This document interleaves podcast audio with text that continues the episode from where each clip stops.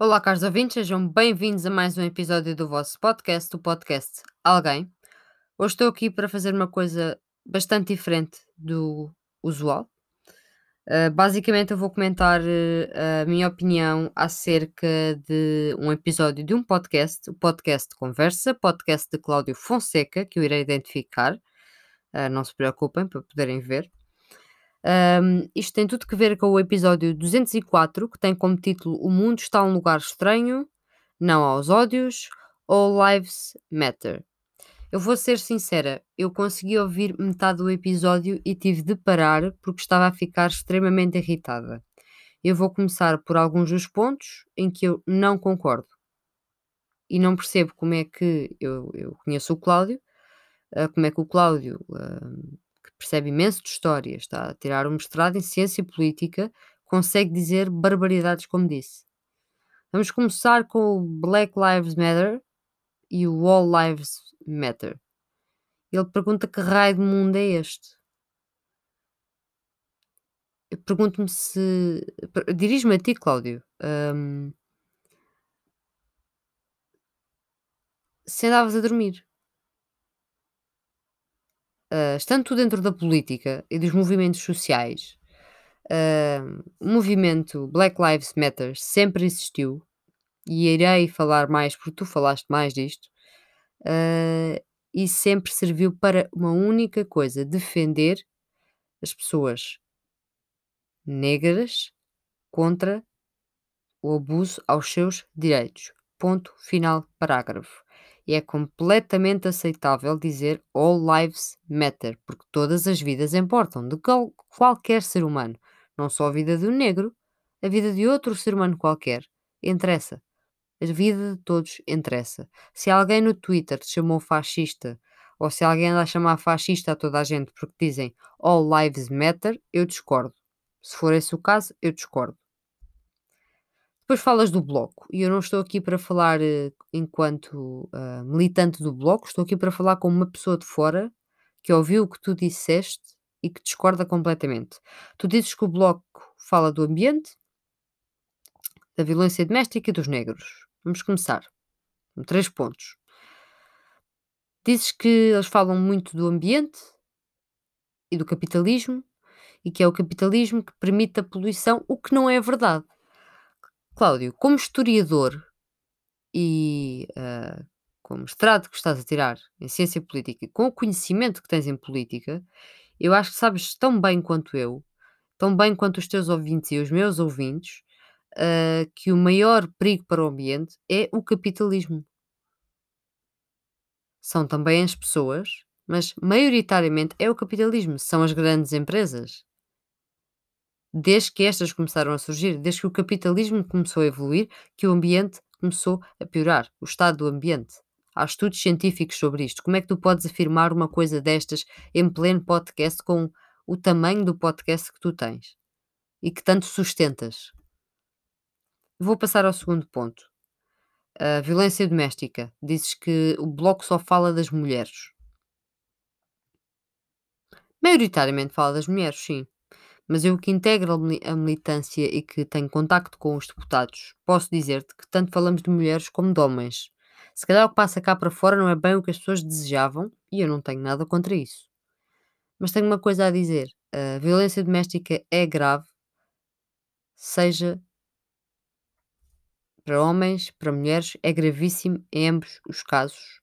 E garanto que qualquer pessoa dentro do bloco de esquerda ou qualquer pessoa de esquerda tem esta consciência e defende as vítimas e está contra os agressores ou agressoras.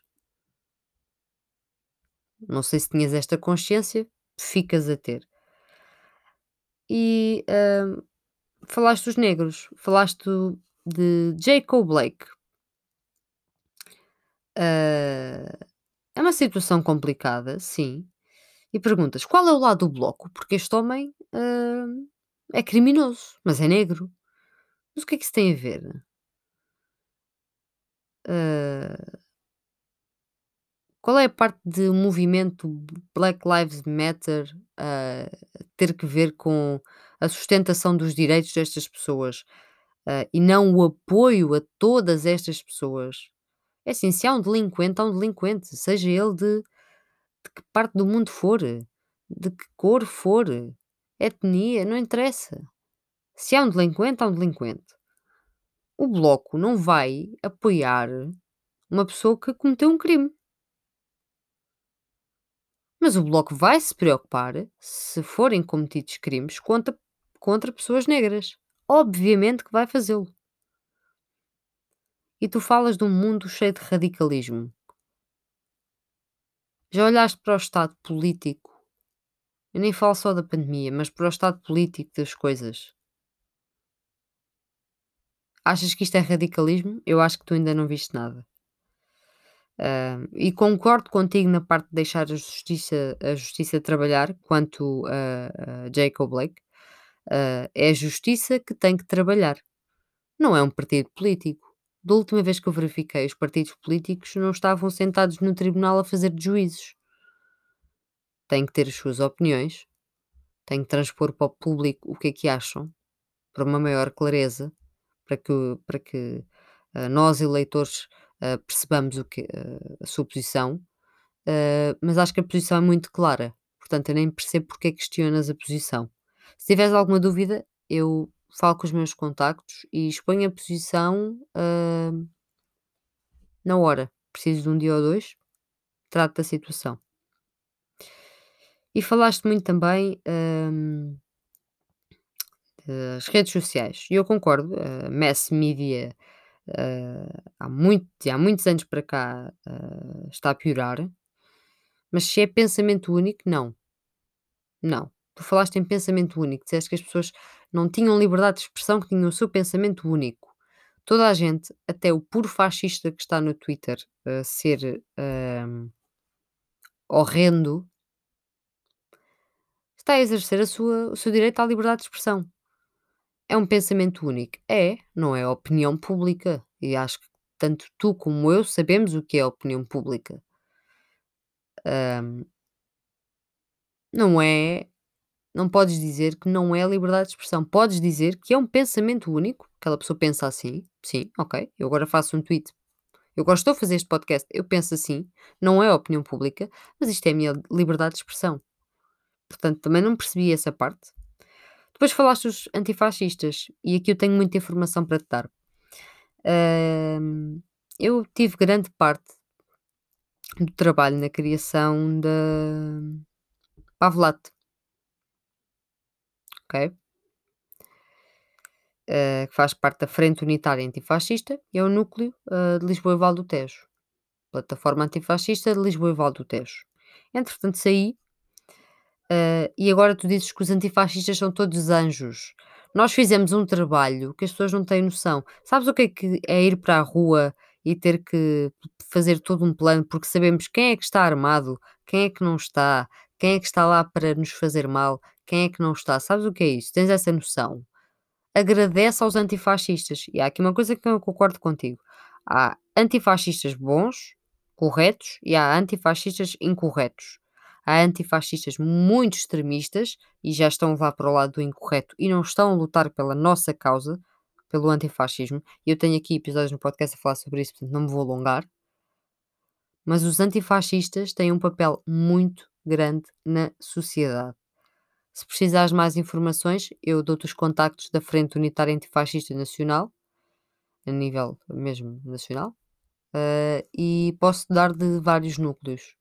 E podemos-te falar dos trabalhos que têm sido feitos, além de eu agora estar de fora porque tenho projetos a decorrer, um, e afastei-me um pouco. Sou antifascista de coração e sempre fui, uh, e ter quase que criado um núcleo, porque a maioria do trabalho foi meu e de, e de um camarada do, do Norte que me ajudou a começar a reunir pessoas, mais camaradas do Norte.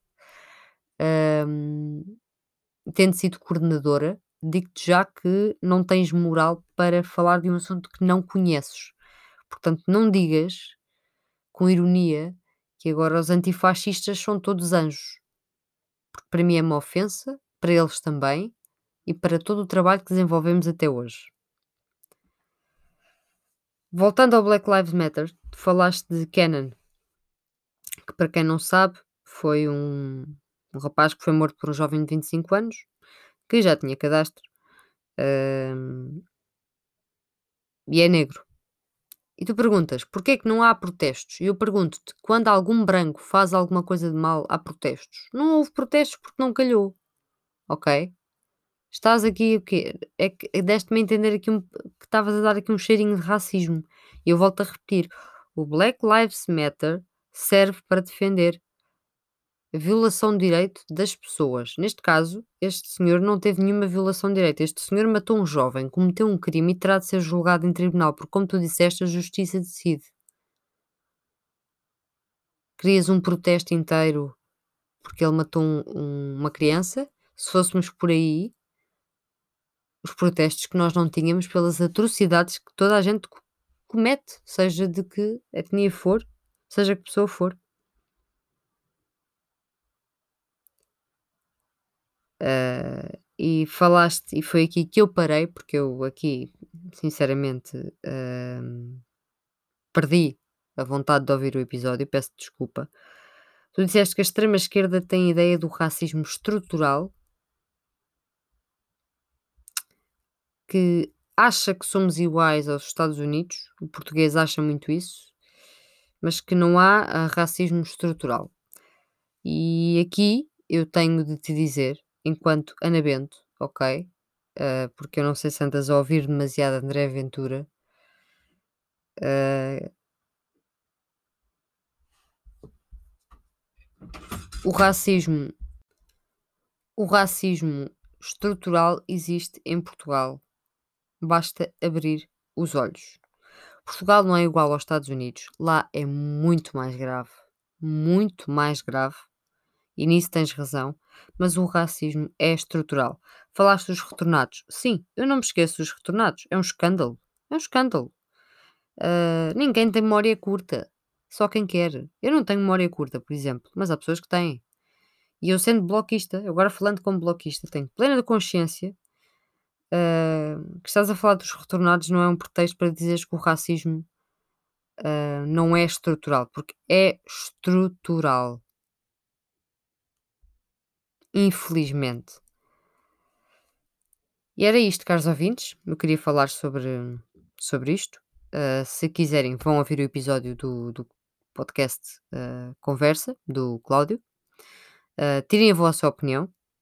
Falem connosco. Já sabem, têm todas as minhas redes sociais e todas as plataformas onde podem ouvir o podcast no Linktree.